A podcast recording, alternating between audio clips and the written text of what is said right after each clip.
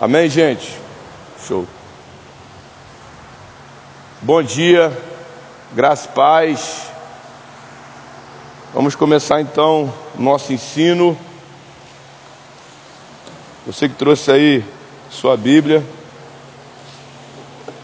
abre lá comigo no livro de Josué, capítulo de número 7, verso de número 10. E o título da nossa aula de hoje é Pare de chorar e comece a mudar. Deus não age por emoção, Deus age por fé. A gente às vezes quer emocionar a Deus, né? A gente às vezes quer dar uma de coitado, tadinho, Senhor, olha para mim quando na verdade a chave está na nossa mudança. A chave de mudança está na nossa mudança. Não adianta a gente querer lamentar, chorar e, e não mudar. Nós temos que entender e compreender que a responsabilidade é nossa, nossa. Nós somos seres conscientes, nós somos seres pensantes, somos seres que temos não somente força física, mas emocional e espiritual e em muitos casos, por nós não querermos nos responsabilizarmos por aquilo que só nós podemos fazer, a gente às vezes quer impressionar a Deus com é, os nossos sentimentos, as nossas palavras. Senhor, tu sabes, mas eu não consigo. E amados, eu vou quebrar isso hoje, porque isso aí é uma inverdade. Nós conseguimos sim, tudo é possível ao que crê, agindo Deus quem impedirá, se Ele é por nós, quem será contra nós? Só que na maioria das vezes, na realidade, a gente não quer fazer o que nós temos que fazer. Isso se reflete muito no que? No fato de muitas pessoas, quando não é, é, querem enfrentar, quando não querem lutar, quando não querem se posicionar, elas acabam arrumando pretextos. Qual é um deles, por exemplo? O fato de trocar de igreja. A gente vê muito isso, né? Pessoas que vão para uma igreja, Deus começa a tratar, vai para outra, Deus começa a tratar, volta e por aí vai. Não aceita é, é, comando, não aceita liderança. O pastor ou o líder só serve até quando convém. Quando começa o confronto já não serve mais. Quando começa o confronto aí já não presta. Então assim, isso aqui eu já estou careca de saber. Você está vendo aqui a calvície? Então, é isso aí. Eu já estou careca de ver, irmão. Não, é, não começou ontem. Apesar dos meus 11 anos, de evangelho, eu estou há sete anos fazendo a obra. Então você vai ver que eu só fiquei três anos e meio ali parado. O resto foi tudo fazendo a obra do Senhor. E eu vejo e vejo direto, é intenso isso. Creio que alguns aqui, né, como o Leandro também, já viu muito isso. A pessoa, é, é por isso que eu falo, gente, eu, eu, só conheço realmente a pessoa quando eu dou um não nela. Quando realmente eu vou e disciplino, e aí ela, isso aí. E aí sim eu vejo que realmente essa pessoa, pô, é crente. Porque até então, como eu sempre falo, é, a pessoa chega numa pressão, ainda mais o sei. Principalmente o varão, né? Aqui é muita menina, muito, muito florido, o varão chega aqui e fica doido. É, cara, aí depois às vezes consegue que quer vai embora, ou não consegue vai embora porque fica com raiva. É, a menina também chega aqui a mesma coisa, pô, tem equipe. Então imagine você chegar aqui e, e já chegar trabalhando. É muito bom, né, irmãos? Você chega, já chega trabalhando, já chega fazendo obra do Senhor, Assim é muito mole. E aí isso é muito legal, se pressiona. Só que essa pessoa ainda, ela não viu quem ela é. Ela não sabe quem ela é, ela não entende quem ela é. Então só as situações é que vão demonstrar. Só as dificuldades, só aquilo que a gente passa, que a gente vive. É por isso que a Bíblia vai dizer: de tudo que for guardar, guarda o seu coração, porque dele procede as saídas da vida. É como se o coração fosse uma fonte e o nosso trabalho, o nosso casamento, o nosso ministério fossem os rios que fluem dessa fonte. Então, assim, se eu sujar a fonte, automaticamente eu sujo os rios. Então, se o meu coração estiver sujo, não é só o meu coração que vai estar sujo, é o meu casamento, é o meu ministério, é o meu trabalho, por quê? Porque a fonte se encontra no coração. Então, assim, hoje a gente vai aprender de forma clara e objetiva sobre isso, tá? Não adianta chorar, você precisa mudar. E eu vou tirar da cabeça de vocês hoje esse pensamento de que você vai impressionar a Deus né, com o seu sofrimento. Deus, olha como eu sou sofredor de Israel, Senhor, olha como eu choro. Ó oh, Deus, ninguém passa o que eu estou passando. Não, irmão, tem gente passando muito pior, muito pior do que você, e ainda assim está agindo melhor do que você. Eu, durante muito tempo, achei que só eu era o martirizado na área sentimental, que não, porque eu vivi muito tempo lá fora e a minha luta é muito grande e ninguém passa o que eu passo. E aí eu vi que não, irmão. Tem gente passando muito pior e ainda assim está em santidade e ainda assim está fazendo a vontade de Deus e ainda assim faz a obra de Deus. Eu fico muito feliz quando eu vejo vocês, jovens, adolescentes em santidade, é, esperando no Senhor, outros até namorando, mas ali em santidade. Então, enfim, coloque na sua cabeça isso. A gente não consegue impressionar a Deus, mas nós devemos fazer a vontade de Deus.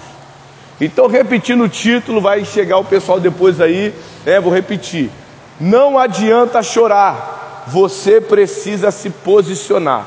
E hoje nós vamos acabar com essa mentalidade de que a sua sofrência vai chamar a atenção de Deus.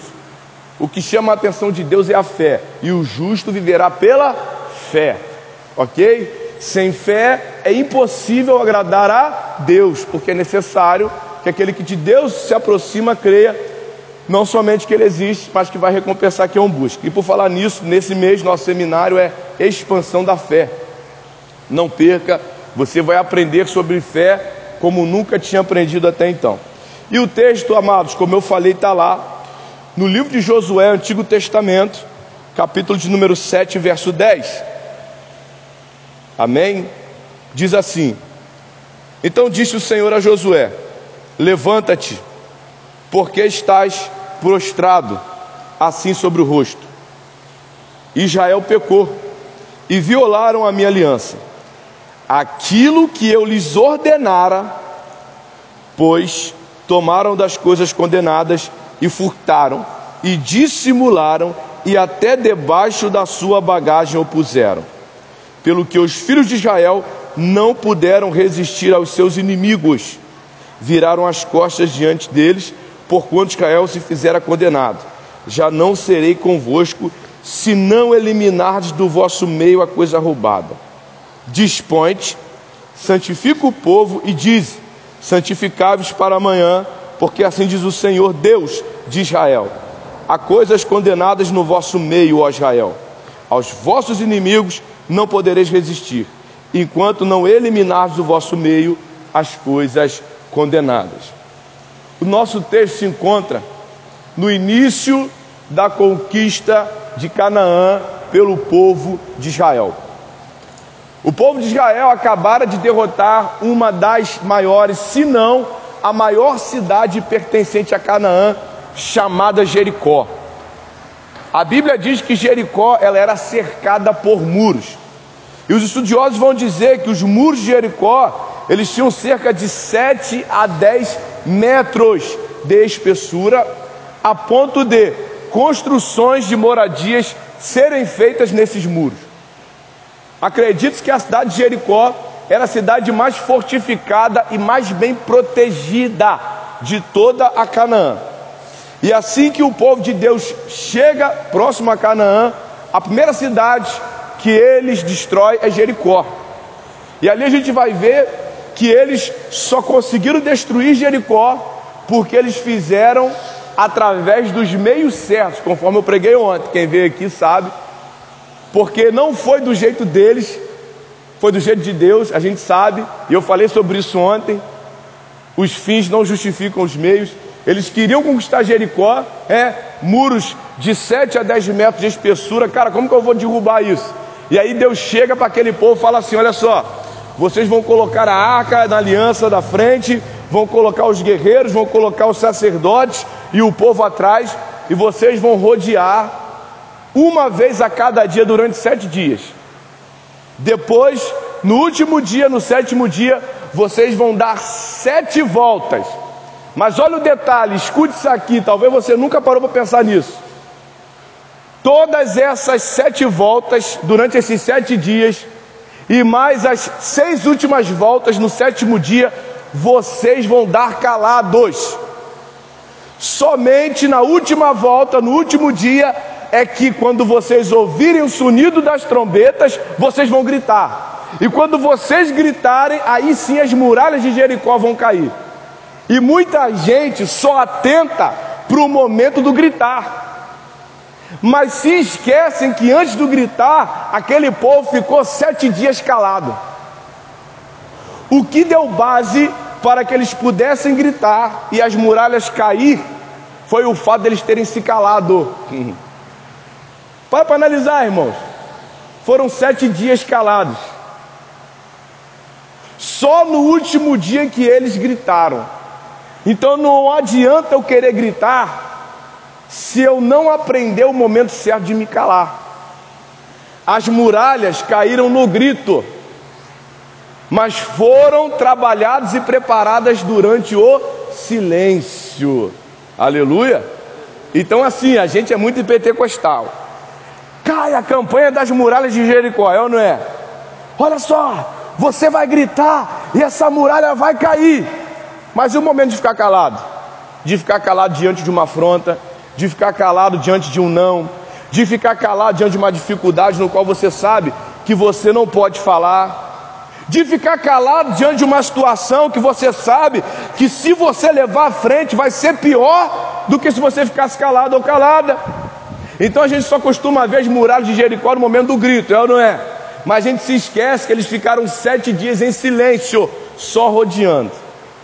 Mas isso aqui é assunto para outro dia, só para você entender porque, como eu falei, existe um momento de falar, existe um momento de se calar. Existem situações que você vai poder confrontar, e existem situações que você vai ter que perder, vai ter que se calar. Há tempo de buscar e há tempo de perder. Há tempo de plantar e há tempo de arrancar o que se plantou. Então a gente precisa entender isso. E aí então o povo vai e grita, e aí quando grita as muralhas cedem elas caem. E aí o povo então invade Jericó, a gente sabe, salva Raabe, e aí a maior cidade de Canaã agora é destruída, dispersa.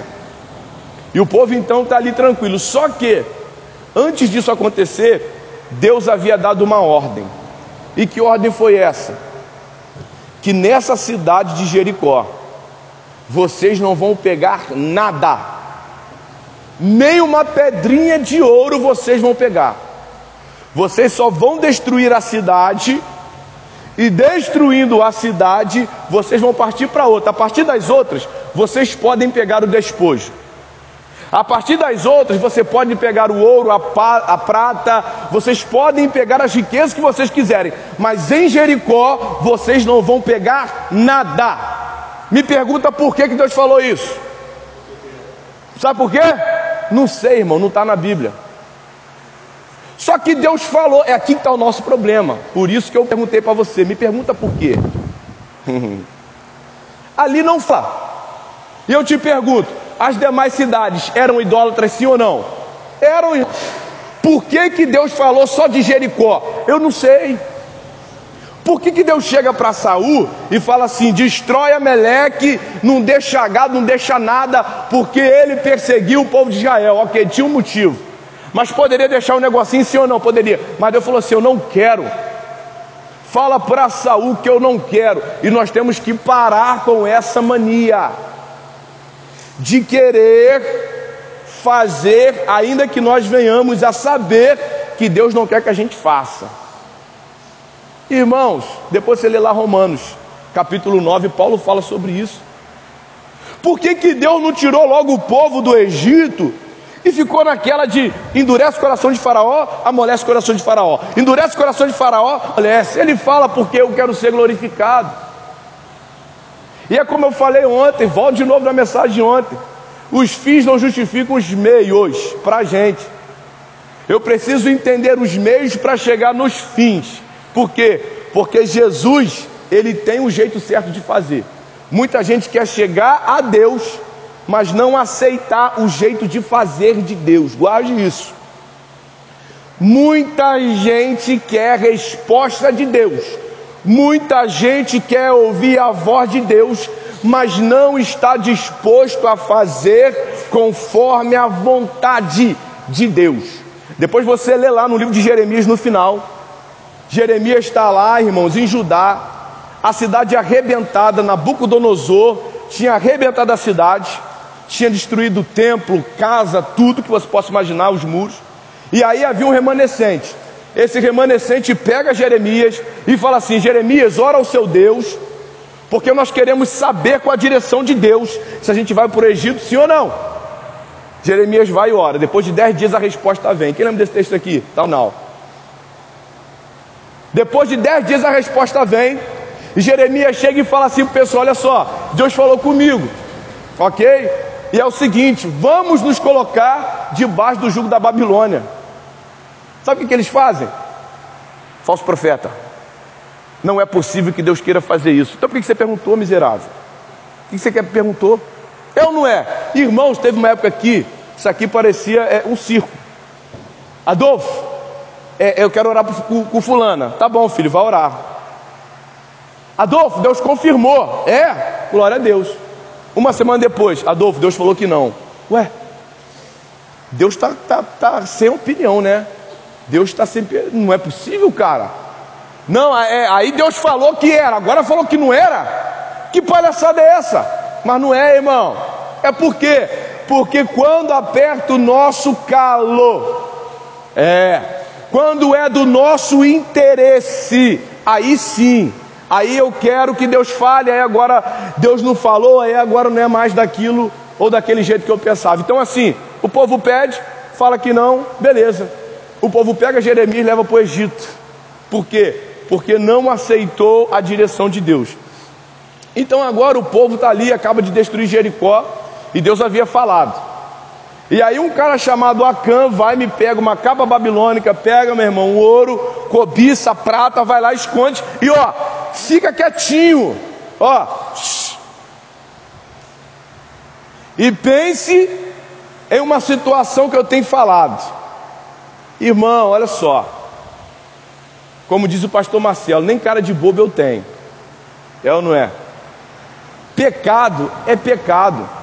Não adianta você, eu fico impressionado. Por quê?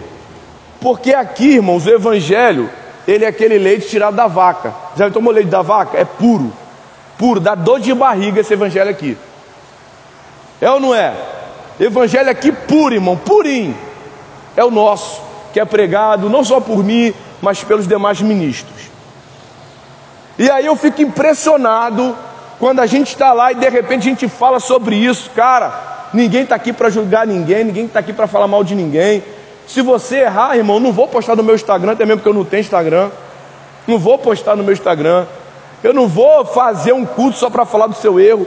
Mas aí a pessoa erra, a pessoa peca. E aí quando a gente descobre ou alguém vai ao usado para, né, que Deus ele bota para fora mesmo. Aí a pessoa vai. Não é assim que funciona. Por quê? Porque pecado é pecado e quanto mais você esconder, pior. Deus se agrada da sinceridade no íntimo. Não queira criar uma imagem que não existe, irmãos. Quanto mais alto estiver o nível do lugar que você está, maior vai ser a cobrança de Deus. Me prova isso, Adolfo? Provo. Lá na época de Moisés, a Bíblia diz que Nadab e Abiú, eles só entraram, ó, só isso, pegaram o incenso que não podia fazer, o fogo que tinha que estar é, é, no incensário tinha que ser do altar do Senhor. Eles pegaram o fogo deles, acenderam o fogo deles e colocaram no incenso. Isso era chamado de fogo estranho. E eles foram para dentro da tenda da congregação oferecer fogo estranho ao Senhor. A Bíblia diz que eles foram fulminados na hora. Por quê? Porque na época de Moisés, Deus falava face a face com ele e com o povo. É ou não é? Parecia falava, irmão, na nuvem. Ok.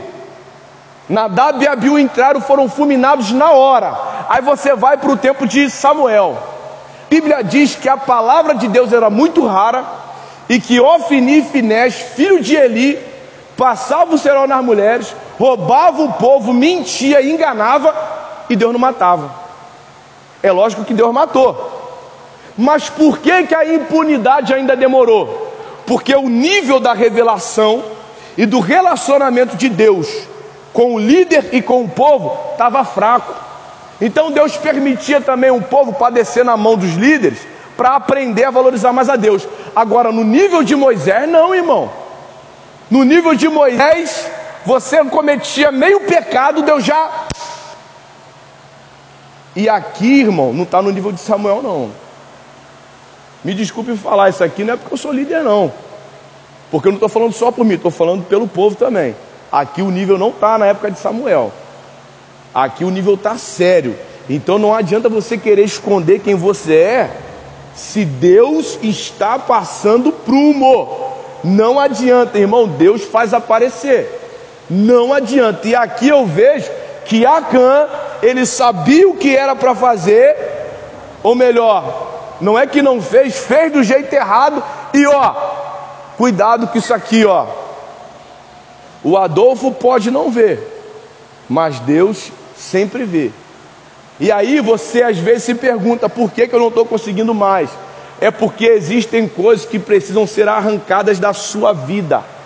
E não é Deus que vai tirar, é você que vai se posicionar e vai tirar e vai arrancar. Não é Deus, é você. Então não adianta, ah, Adolfo, isso aqui eu não consigo vencer e eu vou caminhar com isso. Uma hora vai pipocar. Que pipoque agora, irmão, coloca para fora agora. Eu falo para os meninos: se você não venceu a pornografia ainda, casamento não resolve. Experiência própria não resolve. Vença agora. Se chegar no casamento viciado nisso aí, vai arrebentar o casamento. Meninas, se você não venceu a sensualidade ainda, não case assim, porque casamento não resolve. Quem é mixeiro sabe, por isso que eu falo, irmão. Eu não, já falei aqui, eu não falo para dar quantidade, irmão. Mix Conexão dá quase 60 pessoas, para elaboração dá mais de 100. Eu falo porque eu sei o que está sendo pregado em cada quarta-feira. Eu falo, eu tenho falado, pecado não é só beber, fumar, cheirar. Pecado é tudo aquilo que me faz não aceitar a vontade de Deus. Então tem muito crente que ah, eu não bebo, não fumo, eu, eu caio só um pouquinho aqui, ó, numa pornografiazinha uma vez por semana, é, eu, eu falo só um palavrãozinho aqui, e isso aí é pecado, e se não for tratado, vai te arrebentar lá na frente. Vai, irmão. Irmão, sabe qual era o meu pecado? Querer empurrar a Bíblia na goela de Sara. É, irmão, esse era o meu pecado e Deus tratou. Parece pecado você querer, mas tudo que Sara falava, eu, mas não está assim escrito. Olha o que diz, mano. E ela já estava assim, ó. Ela falou comigo, Deus me revelou, me tratou. É, pregadores aí, cuidado com isso, hein? É.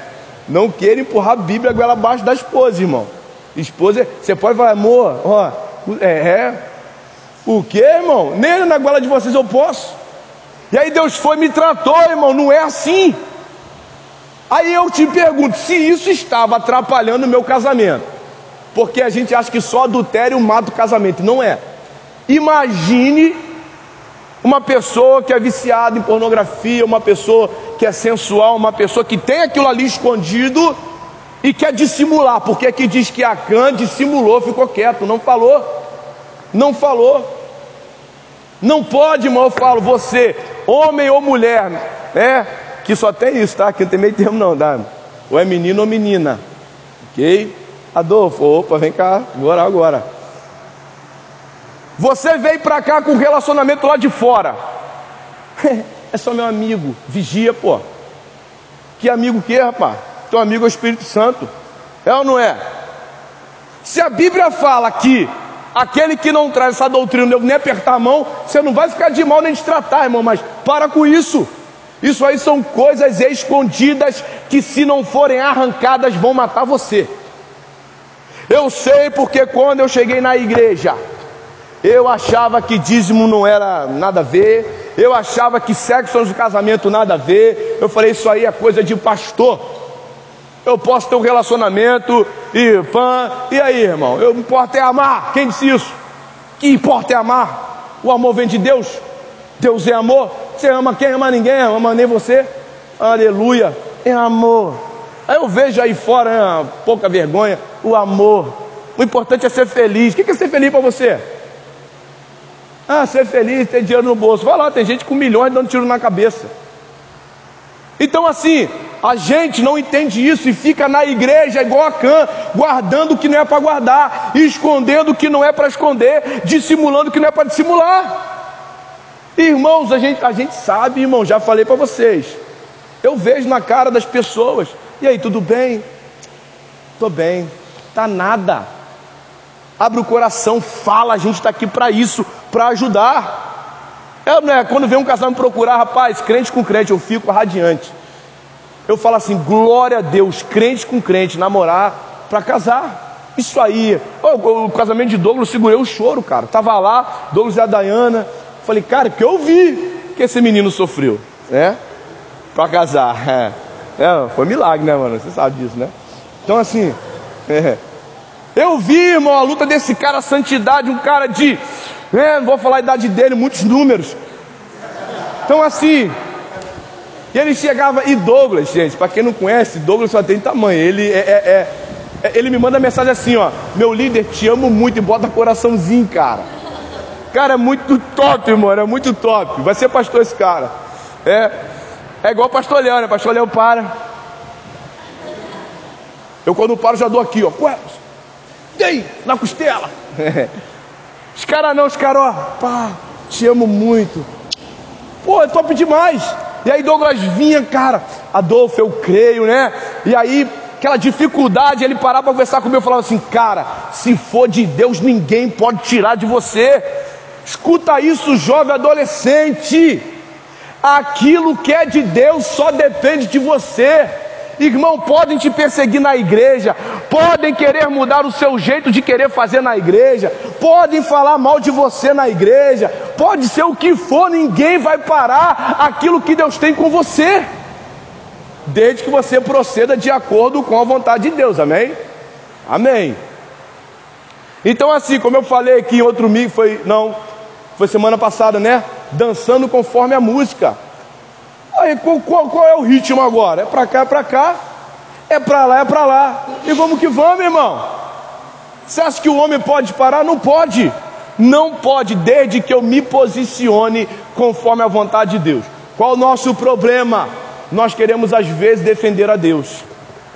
E aí eu vejo que os amigos de Jó tentaram defender a Deus. Foi ou não foi? E quando você lê o livro de Jó, você olha para os amigos de Jó, você olha para Jó, você pensa o quê? Cara, Jó é maluco.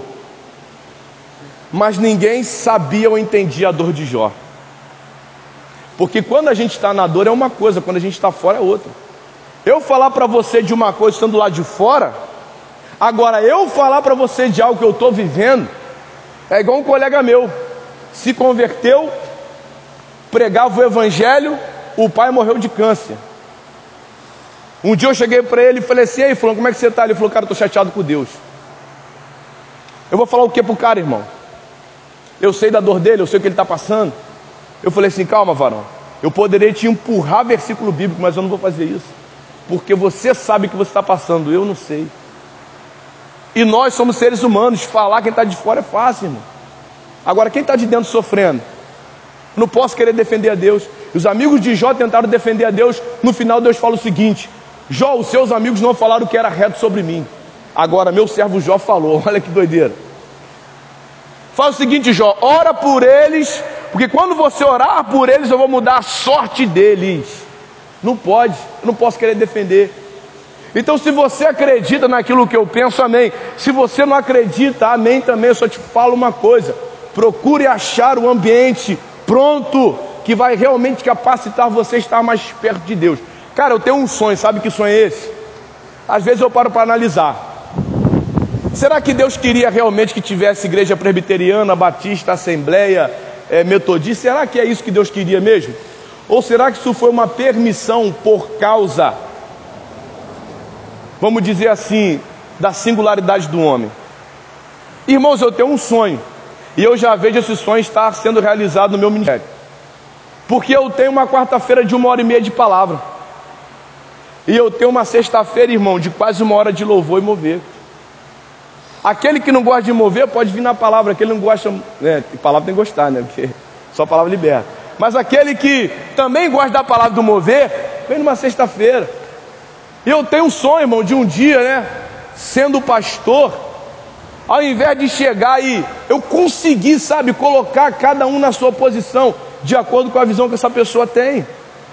E aí a gente conseguir fluir, a gente conseguir fazer, a gente conseguir entender um ao outro. É lógico que é, é difícil, é, é complicado, é. Porque às vezes nós precisamos estar no mesmo ambiente, do mesmo jeito e da mesma forma. Mas sabe, eu acredito nisso. A Bíblia fala sobre a multiforme sabedoria de Deus, o qual através da igreja nela revela aos principados e potestades tudo aquilo que nós precisamos para podermos estarmos mais perto de Deus. A multiforme sabedoria. As várias formas de Deus mostrar para mim e para você a sabedoria dele. É por isso que Paulo fala: o fundamento é Cristo. Então, sabe qual é o mais importante? Eu e você nos preocuparmos com o fundamento. E qual é o fundamento? É Cristo. E quando eu entendo que o fundamento está sendo aplicado de forma correta na minha vida, quando eu procedo de acordo com aquilo que Deus quer que eu faça. Então isso aqui é muito sério porque é algo que eu ainda vejo acontecer. A pessoa esconder, guardar, dissimular e continuar achando que nada vai acontecer. E aí agora o povo que destruiu Jericó, a cidade mais fortificada de Canaã, acredito eu, eles partem para uma cidade muito mais fraca, a ponto do próprio Josué mandar muito pouca gente em comparação àquilo que ele tinha feito em Jericó. O nome dessa cidade era Ai. Quando o povo é enviado para Ai, meu irmão, eles tomam uma coça.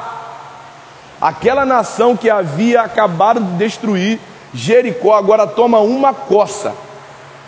Imagine você, você chega, um exemplo, é, você chega vai pregar no culto de domingo. Vou falar de pregador, que eu sou pregador, então vou falar do que eu entendo. E aí no culto de domingo, irmão, Deus vai te usa, você dá lugar, o fogo desce, você cospe fogo, batismo com o Espírito Santo e revelação, cura, manifestação. Aleluia. Aí você vai para casa e tal, briga com sua mãe, morde seu cachorro, bica o seu papagaio. Aí no outro dia, segunda-feira na consagração, eu vou te dar uma oportunidade para você orar. Só orar só.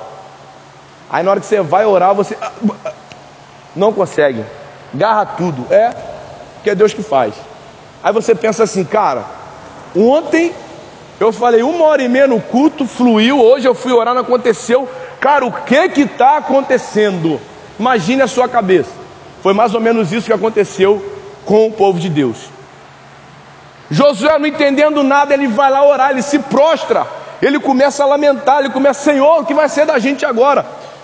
Olha o que ele diz: então Josué rasgou as suas vestes e se prostrou em terra sobre o rosto perante a arca do Senhor até a tarde. Ele e os anciãos de Israel e deitaram pó sobre a cabeça. Disse Josué: Ah, Senhor Deus, por que fizeste esse povo passar o Jordão para nos entregares nas mãos dos amorreus e para nos fazerem perecer? Tomara-nos contentáramos com ficarmos da além do Jordão. Ah, Senhor, que direi, pois Israel virou as cordas diante de seus inimigos. Ouvindo isto, os cananeus e todos os moradores da terra nos secarão, desarraigarão o nosso nome da terra, e então o que farás ao teu grande nome? Olha Josué, igual a gente. Ó oh Deus, por que me humilhaste? Ó oh Deus, por que me pisaste, Senhor? E aí Josué lamentando, né? E até dando uma. Não vou falar murmurar, porque. Mas Deus, por que você não deixou a gente lá quietinho? Vim para cá passar vergonha, Deus, pelo amor de Deus, do Senhor, né? Que isso, Deus? Só que no verso número 10, então disse o Senhor a Josué: Levanta-te, porque estás prostrado assim sobre o seu rosto. Existem coisas que não adianta você chorar, Existem coisas que não adianta você lamentar. Existem coisas que só vão mudar quando você se posicionar.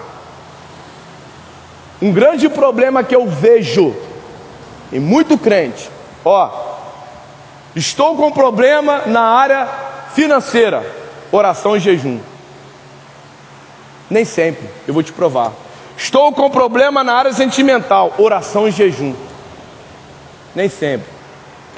Estou com problema na área ministerial, vou buscar, irmão, olha só. Daniel capítulo 1, a Bíblia diz que Daniel decidiu não se contaminar. Ele não orou, ele decidiu. Capítulo 2, a Bíblia diz que aí Daniel foi orar.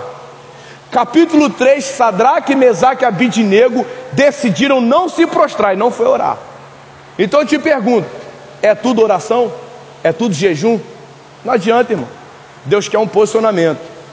Às vezes você está enrolado na área financeira porque você gasta muito, não dizima, não oferta, e Deus não tem nada a ver com isso. Às vezes você não consegue firmar com ninguém, por quê? Porque chama uma pessoa para orar, já está de olho em outra. Chama uma pessoa para orar, mas a intenção já é outra. E chama uma pessoa para orar, mas não está preparado ou preparada para esperar o momento certo para o casamento. E eu falo isso para os adolescentes. Os adolescentes vêm procurar Adolfo. O que, que foi? Cara, estou sofrendo muito na área sentimental. Quantos anos você tem? Doze. Aí a gente segura, né, irmão? Para não machucar, né? Você segura, respira fundo. É mesmo? É. Aí você tenta a melhor maneira possível. Mas aí tá, tudo bem. Isso aí, ainda bem que isso parou, né? Não é tanto. Antigamente, até de 11 anos. Uma vez vieram 11 anos. Uma menina chorando, já tinha dado tiro nos dois já. Deu errado. E ela reclamando, eu não consigo. 11 anos de idade, irmão. 11 anos. 11 anos! 11 anos de idade eu usava a camisa do Cavaleiro do Zodíaco, irmão. E levava boneco para sala de aula, com 11 anos, a quinta série. É. Hoje em dia a menina já está sofrendo na área sentimental. E aí, aí o adolescente chega e fala assim: 15 anos, 16 anos, eu vou, é, quero namorar. Eu falo, amém. Mas você sabe que você vai casar daqui a 10 anos. Então segura a onda. Ok? Segura a onda. Amém. Por quê? Porque não adianta. Você precisa saber que o processo existe o, o jeito certo de ser feito. Eu não posso pular etapas. Então, assim, se eu quero uma benção na área sentimental, na área financeira ou na área ministerial, nem sempre tudo é orar, jejuar, buscar. É lógico que orar, jejuar, buscar pode trazer respostas. Pode, como eu falei, nem sempre. Fortalece a minha capacidade, fortalece a minha pessoa, fortalece quem eu sou, mas eu não posso substituir um posicionamento, eu não posso substituir uma atitude, eu não posso substituir aquilo que eu tenho que fazer, querendo que Deus faça por mim, eu não posso. Então Deus fala assim, cara, por que você está chorando aí, meu irmão? Negócio seguinte, cara, pecaram fizeram o que não era para fazer, mexeram no que não era para mexer. Aí olha o que Deus fala para ele: olha só. Israel pecou violar a minha aliança, aquilo que eu lhes ordenara, pois tomaram das coisas condenadas e furtaram e dissimularam, e até debaixo da sua bagagem opuseram. Pelo que os filhos de Israel não puderam resistir aos seus inimigos, viraram as costas diante deles, porquanto Israel se fizera condenado já não serei convosco, se não eliminardes do vosso meio a coisa roubada. Tem gente travada porque tem coisa roubada no meio da vida dela. Tem gente parada porque tem coisa escondida no meio da vida dela. E enquanto não botar para fora, irmão, não adianta. Olha só, pastor Marcelo me conta uma história uma vez. Uma menina estava me demoniando. Demoniada a menina. Como diz o pastor Claudio Duarte, né? Endemoniar, é um ninho de demônio que está na pessoa. E aí a menina está lá manifestando, manifestando, e tal, o pastor orando, orando. Ele era diácono na época. Pastor Marcelo orando, orando, orando, tá a menina manifestando, o noivo, o pai e a mãe da menina. E disse que já estava amanhecendo já, irmãos. E aí ele orando, orando, e nada do capeta sair. E aí ele foi. Deus, o que está acontecendo, Senhor? Me mostra, revela e ele disse que Deus falou assim: ó, pergunta para o noivo o que, que eles estão fazendo. E gente, isso aqui é uma realidade. Eu fico impressionado a cara de pau da pessoa. O cara estava vendo o demônio manifestar e o infeliz prefere manter a pose do que realmente colocar para fora e consertar a vida com Deus. Cara, isso me irrita, cara. Irrita. Meu irmão. Aí, aí pastor Marcelo falou assim: Irmão, me responde uma coisa. O que vocês têm feito aí, de vez em quando? Aí o, o noivo dela, eu nada, eu nada, ô, irmão. Eu fiz nada. Não, estamos tranquilos, santidade. Aí, pastor Marcelo, é mesmo? Então tá bom. Ó, tô indo embora, tá? Demônio vai matar ela, hein? Pegou a maletinha, né? Assembleando tradicional, maletinha. Meu irmão, vou embora, tá? Ó, tô indo embora, hein? Vai matar ela, tá? Aí o cara começou a chorar. Aí confessou que eles estavam de vez em quando indo no motel. Quando ele confessou, o demônio saiu. Aí é que, né? O pai e a mãe, oh! Então assim, o nosso coração, se não for guardado, faz isso. A pessoa está aqui, ó, e está aí, ó, e dá lugar, irmão. Ó, você vai ver, eu estou falando. Espera. Você vai ver no retiro, cara, vê você vai ver uma pessoa que está quietinha. Mas, irmão, está mais santo do que aquela que está correndo por um rapaz. Eu cansei de ver isso. Cansei. A pessoa curtiu o arrastão do presidiário, sei lá, do satanás que for, ir para o retiro entregar mais manto que eu, irmão. Dá mais lugar que eu, é. E tá lá dando lugar. Pá, pá, pá, pá, pá, pá, pá. Pessoa vai para o mundo, volta e dá lugar. É por isso que eu tenho trabalhado isso, mas eu falo, vigia, cara. Vigia, não se iluda. Não se iluda com isso. Por quê? Porque aí a pessoa acha, ela põe a vida dela naquilo ali. O que, que ela faz? Cara, se quando eu vou, eu volto, Deus ainda está comigo, não, Deus não está com você. O dom foi derramado sobre você e ele manifesta de acordo com a necessidade do povo. Você sabia que o lugar que você está, juntamente com as pessoas que estão nesse lugar, podem impedir o agir de Deus na sua vida? Adolfo, agindo Deus, quem impedirá? Não, detupe esse contexto, não. Olha só, a Bíblia diz que Jesus estava em Nazaré, cara. Jesus estava em Nazaré. Quem estava em Nazaré? Jesus, o patrão. E o texto diz que Jesus não poder fazer muitos milagres por causa da incredulidade do povo. Aí eu peço para você me responder: o lugar e o povo podem ou não atrapalhar o mover? Pode. Pode ou não? Pode. Se com o patrão aconteceu, com o Dolfino vai acontecer, irmão? Então não se iluda porque o inverso também é real. A pessoa, ela está aqui, ela tem um dom, ela está arrebentada, né? mas manifesta, porque necessidade, o povo está aqui, ó. Só que o problema é a pessoa se apoiar. Por isso que naquele grande dia ele vai falar: apartai de mim, como pregou Karine. Ó, eu não vos conheço, eu não tinha relacionamento com vocês. Vocês só queriam aquilo que eu dou, aquilo que eu faço, mas não a pessoa que eu sou. Então a gente cai nesse engano. Então vamos lá, voltando para o texto. A gente vê então que ele dissimulou e Deus fala assim: olha só, pode parar de palhaçada.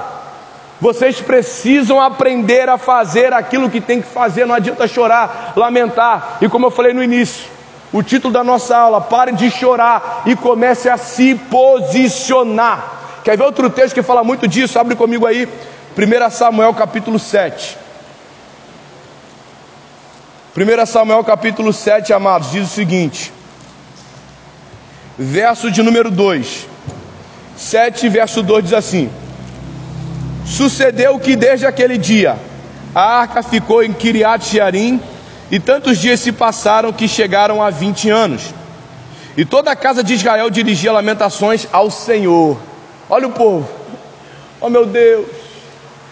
A arca já tinha voltado, por quê? Vou explicar para vocês esse texto rápido. A gente sabe que essa história fala do tempo de Eli, Ofni e Finés, como eu falei aqui, Ofni Finés pecando, Eli acoitando, passando a mão por cima. E interessante isso porque Eli não pecava, o pecado dele era encobrir o pecado dos filhos. Então cuidado para você que às vezes não faz, mas encobre quem faz. Não faz, mas concorda com quem faz. Eu vejo no meu trabalho isso. Muito crente que quando a pessoa fala bobagem, eu não é, ah, ri. Não, irmão, eu fecho a cara. Meus colegas já até sabem. Começa a falar do mulherio do pessoal, eu já aqui, ó. Ele já começa, poxa, Xavier também, né? Eu sou assim. E não estou nem aí. A gente tem que parar de se preocupar com a opinião dos outros.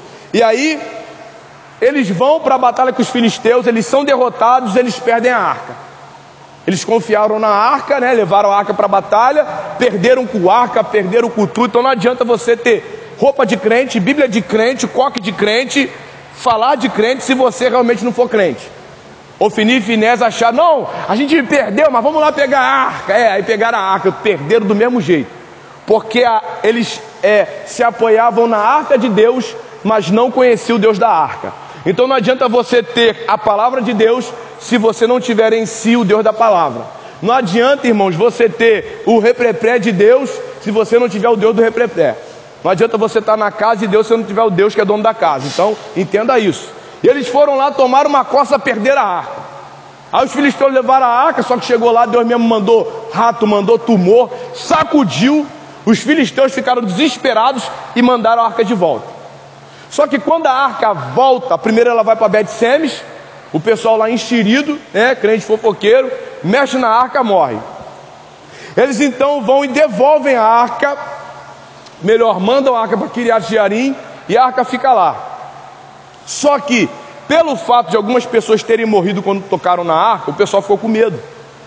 Mas o problema, amados, não era é, é, ter a arca. O problema era a forma como eu estava lidando com a arca. Então, às vezes, você vê uma pessoa errar. Igual Davi viu usar morrer tocando na arca. Aí você fala assim: Poxa, eu não posso estar perto da arca. Não. O problema é que aquela pessoa não soube lidar com a arca. Você vai ver, por exemplo, o cristão, ele está com Deus, né? Dá lugar para Deus, prega para Deus. De repente, esse cristão desvia. Você fala assim, pô, fulano era crente, né? Desviou. Não, já estava caindo há muito tempo. Ele não soube lidar com a arca, mas sabe o que ele fez? Ele dissimulou. Durante muito tempo ele mostrou para o povo uma pessoa que ele não era ou que ela não era. E aí, quando desvia, você acha que foi do dia para a noite. Não foi. Essa pessoa já estava errada há muito tempo, só que ela dissimulava. Mas isso aqui é assunto para outro dia. Então vamos lá. Aí a arca então está lá e o povo chorando e o povo lamentando. Oh Deus, coitado da gente. É? E a arca estava lá. A arca já havia voltado. Aquilo que representava a presença de Deus já tinha voltado. Porque ali, quando a arca é roubada, é, é a, a, nora de a genra, né? É genra, né? De Eli, casada com um dos filhos de Eli, ela fala assim: acabou. É nora, pô. Nora, obrigado. Genra, que é isso? E o pior é que está sendo gravado aqui, irmão. Isso vai para aula, mas amém. A nora, não é genra, não, gente, eu, hein? É nora, tá? Então a nora, é nora, né? A nora de Eli, casada com um dos filhos de Eli, ela vai lá e diz: Foi-se a glória de Israel porque levaram a arca. Então a glória deles era a arca. E sabe qual é o nosso problema? É que a nossa glória muitas vezes está só no templo. A nossa glória está no ministério. Se o ministério acabar, acabou a minha vida. É ou não é? A glória está só em Deus me usar. Se Deus não me usar, acabou a minha vida. A glória está em eu trabalhar. Se eu não trabalhar mais, acabou a minha vida, irmão. Isso aqui eu não estou falando porque eu invento, isso aqui eu estou falando porque eu vejo. Gente, de você tirar de equipe a pessoa não querer estar mais na igreja. Acabou. Foi-se a glória de Israel. Para você, para mim não, irmão. Se acabar o ministério, acabou fazer o que? Eu vou buscar no quarto.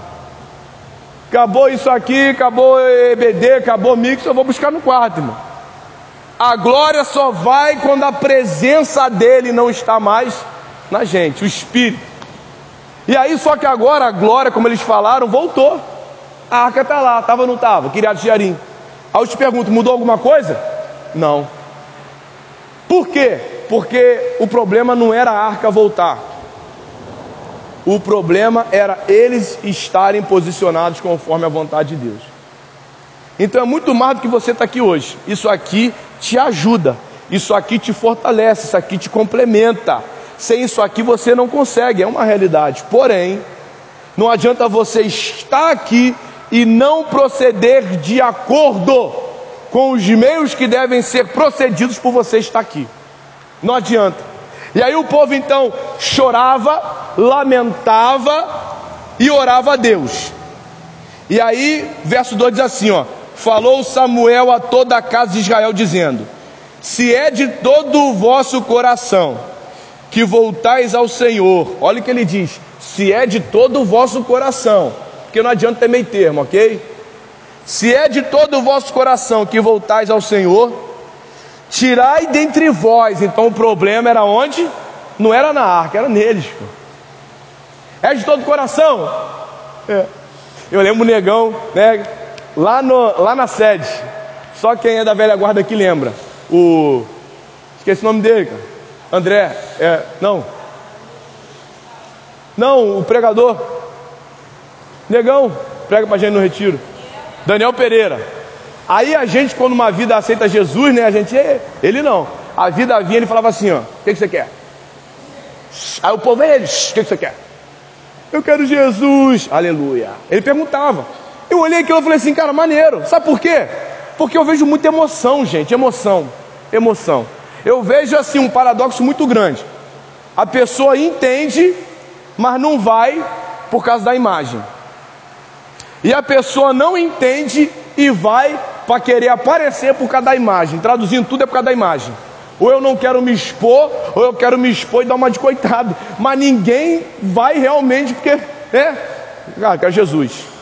Fala aí, quero Jesus. Eu sempre falo isso, irmão, quando eu aceitei Jesus. Cara, culto de quinta-feira, não dava muita gente. Eu só... Quem quer aceitar Jesus? Parabéns. Jesus, teu nome? Adolfo Xavier. Aceitei. Obrigado. Irmão, nunca mais, nunca mais. Estou aí até hoje, 11 anos. Porque eu entendi, falei assim, eu quero, ponto final, e acabou. Aí Samuel disse, é de todo o coração. Então, tira. Começa a acertar, porque não adianta emocionar se não acertar. Não adianta emoção se não tem convicção.